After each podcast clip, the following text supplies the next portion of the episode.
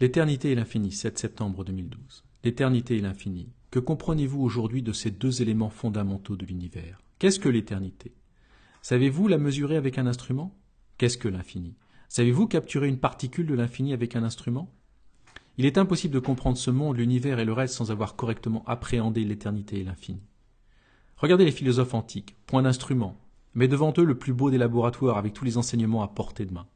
Ils ont regardé, ils se sont posé les belles et grandes questions sur ce monde et l'univers. Ils ont trouvé uniquement par le raisonnement et l'intelligence beaucoup plus que vous avec vos instruments à détruire la matière. Réfléchissez. Vous pensez avoir découvert l'atome alors que Démocrite et ses amis l'ont découvert il y a plusieurs milliers d'années.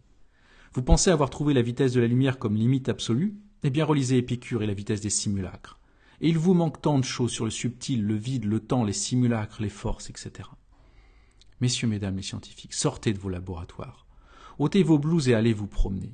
Chaque fleur, chaque papillon, chaque arbre et chaque chose de la nature ont plus à vous apprendre que tous vos livres et colloques. Allez dehors. Et là, si vous utilisez vos moyens actuels avec la sagesse et l'intelligence des anciens, alors vous trouverez.